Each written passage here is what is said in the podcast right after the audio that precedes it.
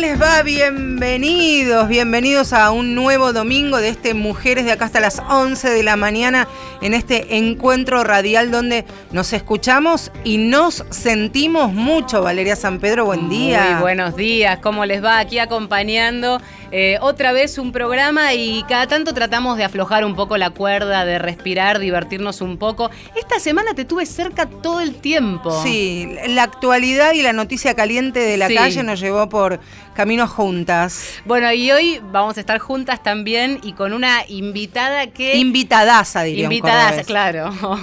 Pero el año pasado fue un vuelo rasante, hacía apenas una conversación telefónica y ya nos quedamos con las ganas en aquel momento de decir, un día la vamos a invitar y vamos a dedicar toda la hora a charlar. Son esas mujeres para escuchar, una mujer de acá para aprender, para aprender de ella, escucharla, tomar nota.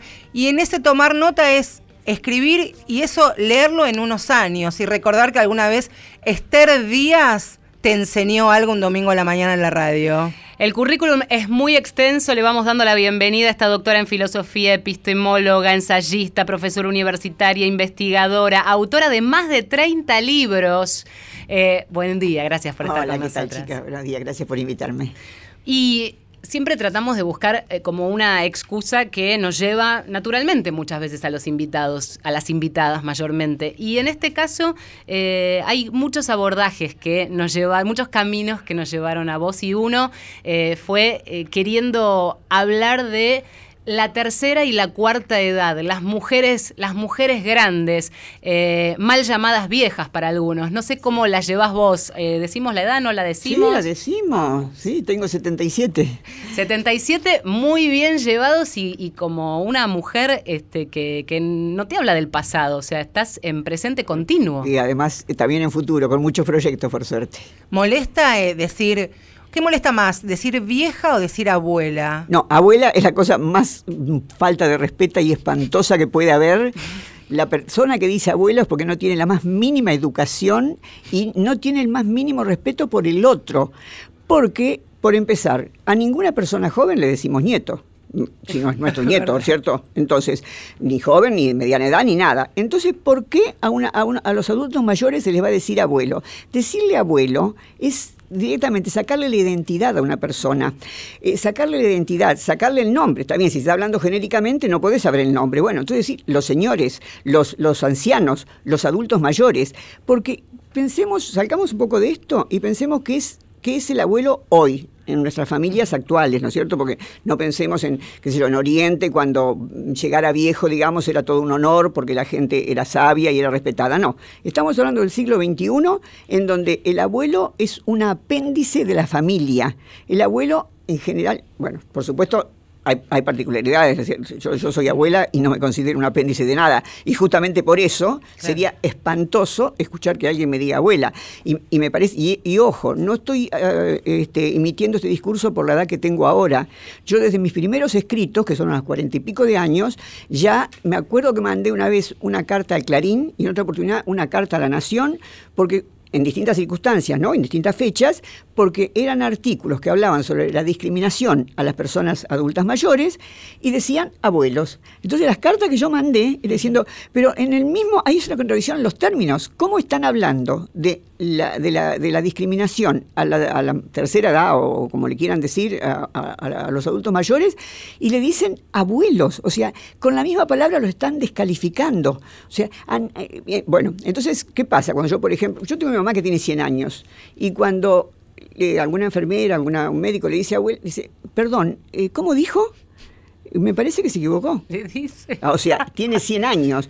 Entonces, la gente, ¿cómo, ¿cómo se trata de disculpar de eso? Diciendo, no, lo hago por ternura. ¿Pero qué ternura? ¿Qué ternura vas a tener por alguien que ni conoces? Y además se quiere poco a los viejos, ¿no? Digo, hay como una cuestión de corrección política, pero en los hechos no se acompaña mucho. Digo, desde las políticas públicas hasta el gesto general de las propias familias con el viejo. Por eso te digo, o sea, o sea, es algo que molesta, el, el abuelo es algo que nos queremos sacar de encima.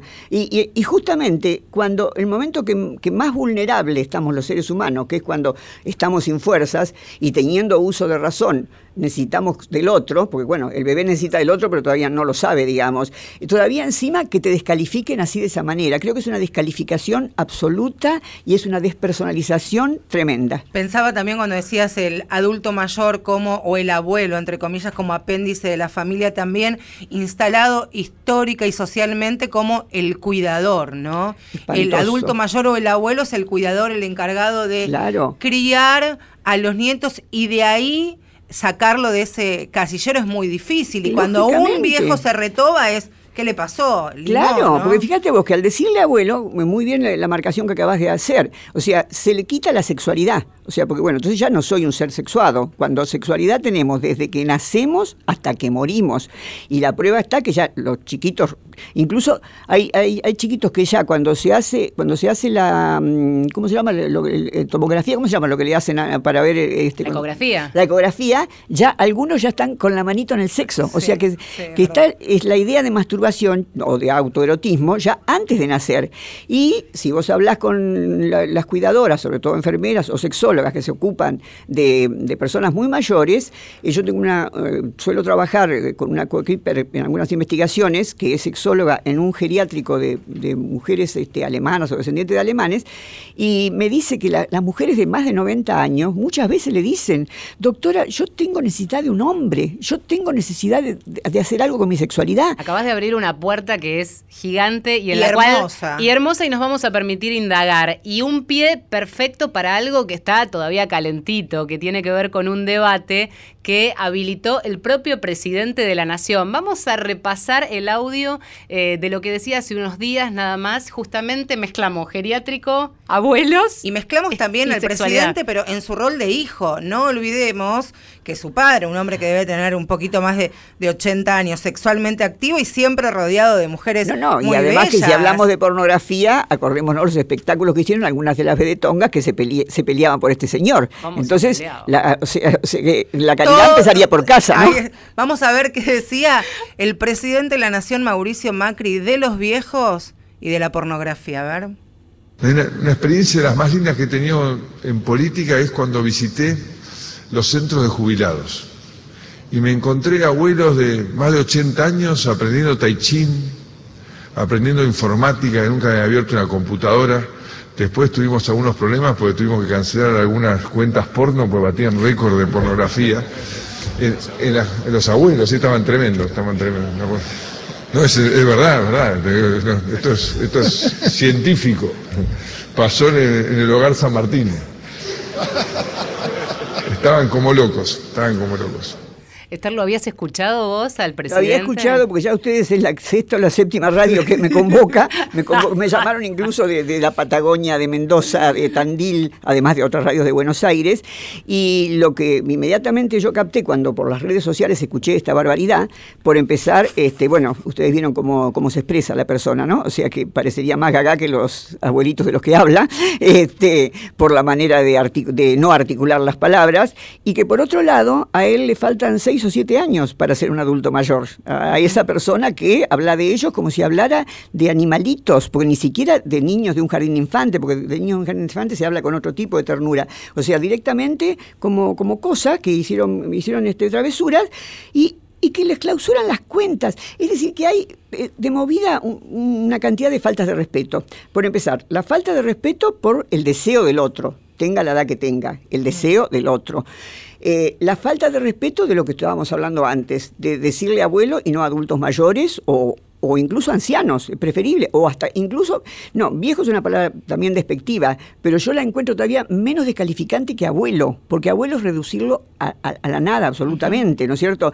Y el colmo ya, el colmo, que ya está visto que lamentablemente en todos los ámbitos de, la República está pasando eso, es la represión. O sea, reprimirle las páginas web a, los, a, las, personas adultas mayores. Además en términos de bueno o malo, ¿no? Y ya que estamos, abramos este, esta, esta inquietud también, eh, porque más allá de, la polémica que generó alrededor, volvemos a la pregunta original, ¿qué le pasa al adulto después de determinada edad en donde eh, muchas veces la fantasía es que no tienen fantasías o que no, no existe la sexualidad? Y al contrario, o sea, tenés más, ¿por qué? Porque tenés menos obligaciones. O sea, cuando uno trabaja... Pues yo justamente ayer estaba reflexionando sobre el paso del tiempo, porque este, estaba muy dolorida, me dolía todos los huesos. Entonces este, me parecía que cada semana cumplo un año, ¿viste? Más o menos. Entonces pensé, cuando uno es chico, eh, el tiempo no se le pasa nunca, ¿viste? Nunca te llega tu cumpleaños. Cada año son como dos años. Cada año es como dos años. Después, cuando sos joven o estás en la primera adultez, ni te das cuenta del tiempo, porque tenés tanto que hacer que el tiempo pasa volando, no me alcanza el tiempo, no me alcanza el tiempo. Y después, cuando llegás ya a, ser un adulto mayor, resulta que, no sé bien cómo es el asunto de la aceleración, no aceleración, pero es como que todos los años se te vienen encima. Es decir, hay una conciencia del tiempo tremenda, ¿y quién es la que te hace acordar? O la mirada del otro, que también la mirada del otro influye, que sé yo, cuando subís a un colectivo, cuando subís a un colectivo y te dejan, te dejan el asiento, bueno, qué amable, muchas gracias, pero sabes a dónde te dan. o sea que la, mirada del otro, o si no, tu propio cuerpo. Porque yo en estos días se me ocurrió una definición de vejez. Viejo es tener conciencia del cuerpo todo el tiempo. Porque yo cuando tenía 30, 40 años ni me acordaba que tenía cuerpo. En cambio, cuando tenés cierta edad, o sea, cuando no te duele la cintura, te duele la espalda, cuando, o sea, es tener conciencia del tiempo. Entonces, pero como decíamos antes respecto a tu pregunta, tenemos más tiempo.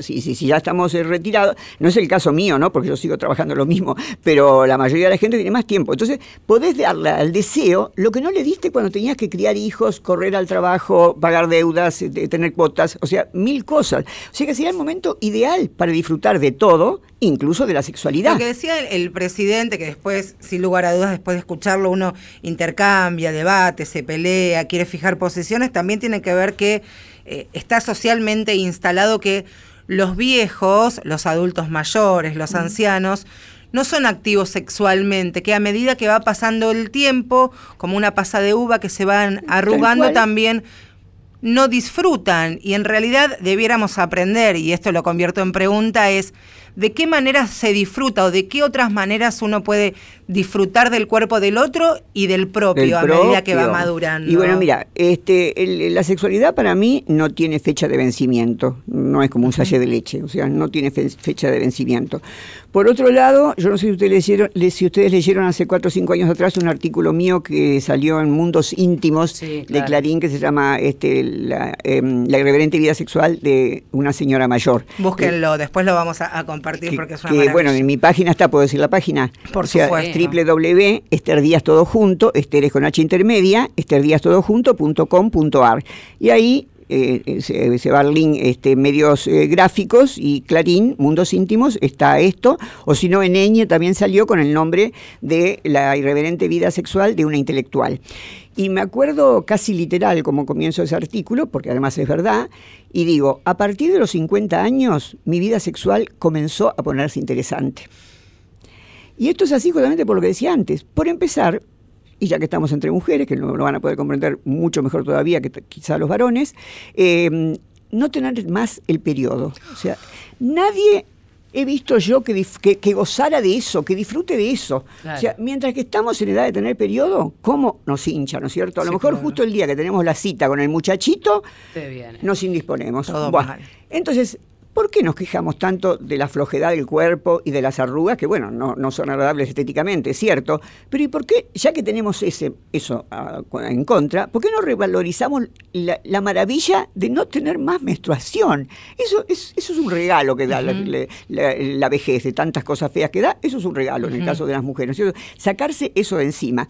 Y además sacarse muchos mitos y, mucho, y muchos este, miedo al que dirán, todas esa, esa, ese super yo que nos han metido ¿no es cierto?, para, para dominarnos mejor. Bueno, somos, somos la, clase dominada por los varones, ¿no es cierto? Vivimos en una sociedad machista. Así que, y, yo creo que el ejemplo más claro puede venir, por ejemplo, de Hollywood. Fíjate vos, las actrices de Hollywood, después de los 40 años, ya son abuelas, son tías o son brujas. Ya no... En cambio, ellos tienen 70, 80 y siguen siendo galanes. Y lo que ha pasado con las grandes estrellas del mundo del cine, del mundo del espectáculo en Estados Unidos, es que no han tenido una vejez visible no se las ha visto, se han recluido, esa se, palabra, han, porque se han lo que escondido. hizo también la autoridad máxima de la nación, desde ese lugar en donde era en un acto público, no estaba en el, en el clubhouse de, su, de su country hablando con sus amiguitos vecinos, estaba hablándole al país. Es decir, que ahí invisibilizó el deseo de las personas mayores, invisibilizó la sexualidad de no sé, el 30% de la población, no sé cuántos serán, pero invisibilizó el deseo, porque se supone que eso es una palabra autorizada, ¿no es cierto? Y, y a, además, en algo yo creo que nos hemos puesto de acuerdo a los argentinos a, pesar de la famosa grieta, porque hasta ahora, no sé ustedes, pero yo no encontré nadie que haya defendido ese discurso. ¿Ustedes sí? No, no. no fue muy criticado.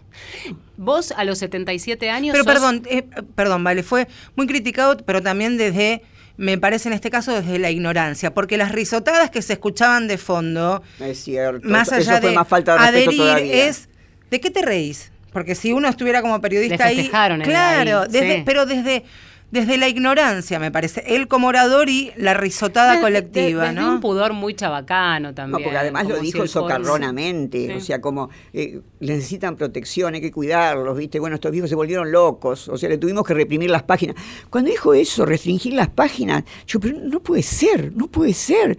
O sea, eh, ¿cómo a alguien se le va a ocurrir restringirle el deseo a una persona que, que ya es grande, que no tiene que darle cuenta a nadie de nada? No encuentro, perdón, te interrumpimos algo que estaba por sí, preguntar. Perdón. No, te iba a preguntar si a los 77 años hoy sos una mujer sexualmente activa. Sí, y te puedo decir que disfruto la sexualidad más que cuando tenía 30 años, mucho más. Por ejemplo, yo comienzo ese, eh, con esas cosas que, que, comenté, el artículo sobre mi sexualidad, porque yo después de los 50 años descubrí que soy multiorgásmica. Y cuando era joven nunca lo había, no lo había sentido. Y yo pienso, porque bueno, he leído bastante de, del tema de lo, de, de lo, de lo post-porno, incluso escribí, mm. y, y, en el último libro mío aparece un artículo sobre el tema, a partir de lo que pasó acá en, en Ciencias Sociales, sí, cuando en se hizo, claro. Entonces, este, la idea del post-porno es justamente incluir a los minusválidos, incluir a las personas mayores, incluir a todas, que no sean menores de edad, por supuesto, en la sexualidad. Eh, y que eh, y, y, por qué posporno? Porque el porno tradicional, que es el porno este, patriarcal, el porno, el porno mach, eh, machista, eh, hace pie en la genitalidad, o sea, es fundamental. Eh, la genitalidad del hombre, para que el tipo que mire se identifique con lo bien dotado que suele estar el actor, el actor porno, este, y el orgasmo femenino, porque parece que ese es el triunfo del, del macho, claro. ¿no es cierto? Que, bueno. Entonces ahí se satura todo el deseo en lo genital. Y todo nuestro cuerpo es un órgano sexual. Eh, yo justamente, no sé si saben que se, se, está filmando una película sobre mi vida. No, sí, Ay. sí, ya se terminó de filmar, ya está en la postproducción. Se va a llamar Mujer Nómade. Y justamente el nombre viene a raíz de, la, de, de, de, una postura, viene por supuesto por Deleuze, ¿no? Yo soy especialista en Deleuze, además de Foucault sí. y Nietzsche. Este, pero una de las premisas de, de estas este, postfeministas que, que largaron el, el, el, la movida postporno es justamente que la mujer debe de salir del lugar de objeto y devenir nómade. Nómada quiere decir que puede gozar con cualquier parte del cuerpo y puede gozar con cualquiera y puede gozar también con, con un objeto. Hasta los objetos pueden sexualizarse. O sea, esta, esta conciencia la tengo así, después recién de los 50 años, después que me liberé de muchos prejuicios, bueno, que todos tenemos porque nos han metido, por, porque somos las la sometidas en, este, en, en, esta historia, y haciendo la película descubrí algo que me viene de mi, de mi, niñez y nunca lo había descubierto cuando estaba criando hijos, siendo, tratando de ser doctora, teniendo cátedras y escribiendo libros, etcétera, etcétera. Bah. Eh, cuando yo era chica, no sé si llegó a ustedes que son muchísimo más jóvenes que yo, pero cuando yo era, cuando yo era chica, no, no, cuando venían chicos de varones de visita, o íbamos nosotros a una casa que había chicos, después de los 12 años no nos dejaban darnos un beso, había que dar la mano. Mm. Mitad del siglo pasado, ¿no es cierto? Había que dar la mano. Y por otro lado, circulaba, esto se decía en secreto en el colegio, de que si cuando un chico te daba la mano con el dedo pulgar que tocaba, ah, lo, lo, lo saben Sí. ustedes. En los colectiveros. Tocaba la palma. Ah, ¿sí? En los colectiveros. Ah, sí. bueno, la que te, te estaba insinuando. colectiveros. Sí, Yo no sabía lo del colectivero. Sí. que te- ah, no, entonces no es eh, no solamente es viejo, sino. No, pero va, va, eh, Va mutando, mutando de claro, generación en generación. claro. Eh, para quienes recién encienden la radio, estamos conversando con Esther Díaz, una invitada especial de lujo eh, que nos permitimos en Mujeres de Acá. Vamos a escuchar un poco de música. ¿Qué te trajiste? Bueno, yo pensé, claro, nosotros vamos a hablar de sexo, de sexualidad, de erotismo y también de divertirnos, sacarnos todos los, los prejuicios, así que, porque hoy, este domingo, Mujeres de Acá, las chicas solo quieren divertirse aquí en Nacional.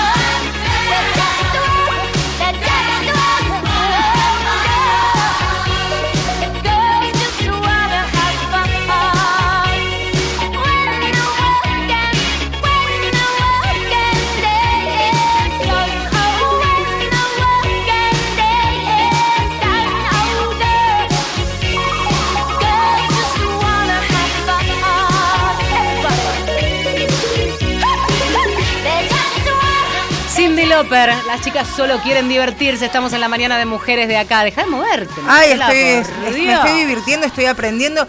Quería que nos termine de, de contar, Esther, esta anécdota que vivía cuando era pequeña. Esto que compartíamos unos añitos después, no mucho más, Sí. cuando algún varón te tocaba con el dedo pulgar la Claro, palma bueno, de la mano. este, te digo que eso para mí fue más mito que realidad, porque en, Ajá. en realidad, o sea, era tan poco el trato que nos permitían. Nosotros éramos tres mujeres, tres mujeres, o sea, eh, tres hijas mujeres.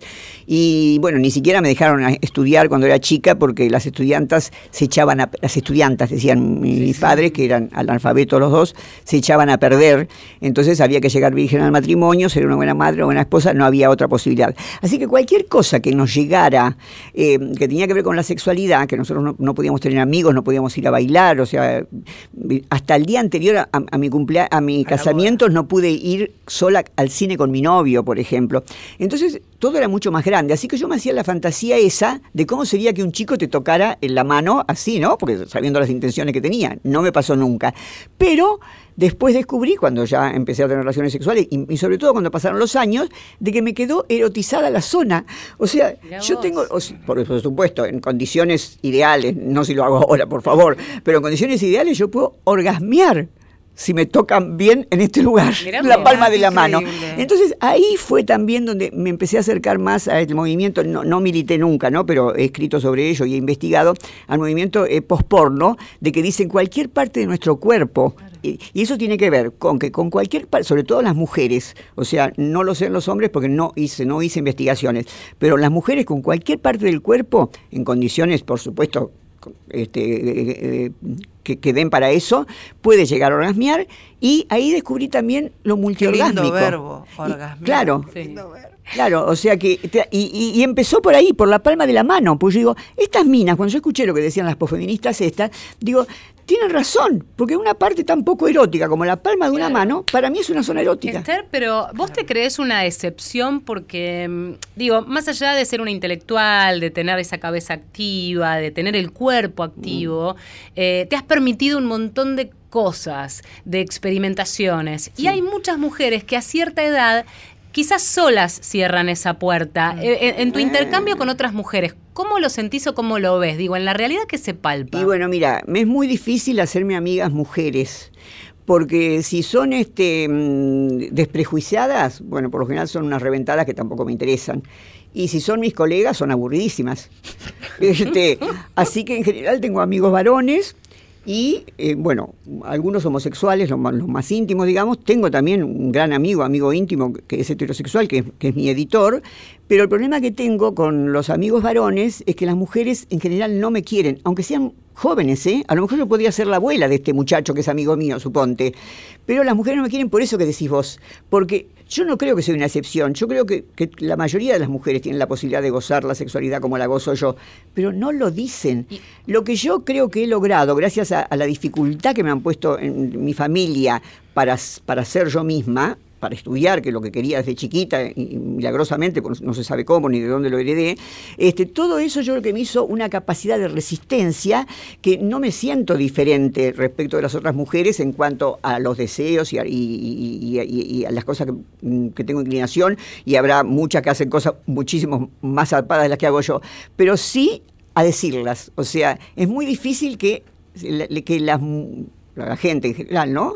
Diga cosas de... Y entonces ustedes me preguntan, ¿y vos por qué la decís, Esther? Porque como a mí me cambió tanto la vida el, el poder acceder al estudio de grande, cuando ya muchos dicen, bueno, no, ya, ya es tarde para mí. Como a mí me cambió tanto la vida, poder liberarme finalmente sexualmente y dejar que mi deseo vaya por donde quiera ir, entonces a lo mejor a alguien le puede ayudar escucharme. Totalmente. ¿Te das cuenta? Esther, dejo una pregunta y volvemos en, en unos instantes. Que vos hablas de, de un proceso. La Ah, vida de uno es parte de, de un proceso, de transitarlo, ir y venir, retroceder. Pero vos llegás a tus 77 años súper empoderada, disfrutando cada minuto de tu vida. Pero también me gustaría hablar de lo que te pasaba antes de los 50. Si hubo, Perfecto. si hubo clics, cómo fue si hubo, vos te escribiste allí en Mundos Íntimos, si fue, si viviste algunas situaciones de violencia, si el Tremendas. poder te vino a la adultez por obra y gracia de un milagro, porque fue te, te forjaste como mujer grande que sos en todos los sentidos. Ya venimos en unos minutitos aquí en Esther Díaz de acá, señores. Ahí está. Temas que todos saben, pero pocos hablan. Mujeres de acá.